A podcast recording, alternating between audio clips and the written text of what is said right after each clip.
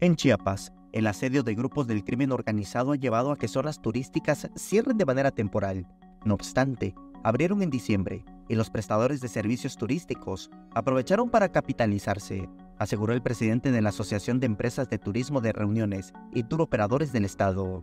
Sí operaron este, toda la zona de la zona de los lagos de Montebello, sin embargo, algunos lugares este, cerraron temporalmente y reabrieron, caso las nubes, ¿no? que sí eh, pusieron, comunicado, pusieron un comunicado y reabrieron, pero algunos, algunos negocios sí han estado cerrando de forma intermitente en, esa zona.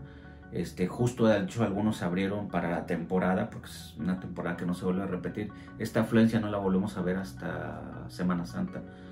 Pero otros lugares, caso de la zona de frontera Corozal, este, toda esa zona de Benemérito sí ha estado teniendo problemas.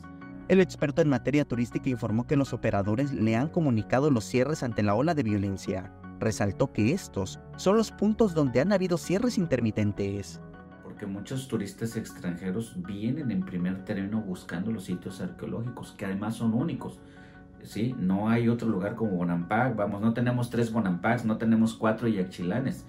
Entonces, que una comunidad siga cerrada por temas de seguridad, porque así nos lo ha hecho saber la comunidad, yo creo que es de las cosas pendientes que, se tienen que resolver.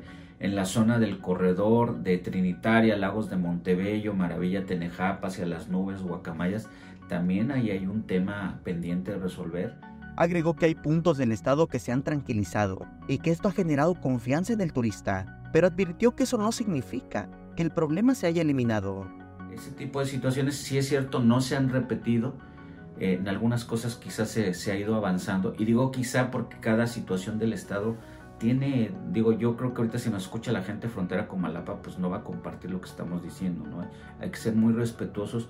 En general el Estado se ha, se ha mantenido, pero bueno, este, vamos, no ha aparecido nuevamente los motonetos en San Cristóbal, pero tampoco han desaparecido, ahí están, ¿no? Entonces no sabemos si a lo mejor sí es cierto, los patrullajes por momentos creo que sí hay que ser optimistas, hay que ser solidarios con la autoridad.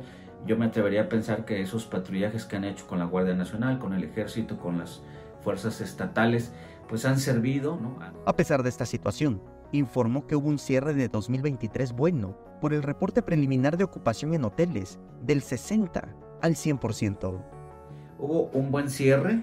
Eh, nuestros amigos hoteleros pues comentan que para fin de año exclusivamente, no todo el mes de diciembre, sino fin de año exclusivamente si hubo un buen, buen cierre. Algunos reportaron ocupaciones superiores al 60%, algunos ya lo que es el 28, 29, 30 y 31 tuvieron incluso cierres totales al 100%, no todos, la mayoría. Samuel Revueltas, Alerta Chiapas.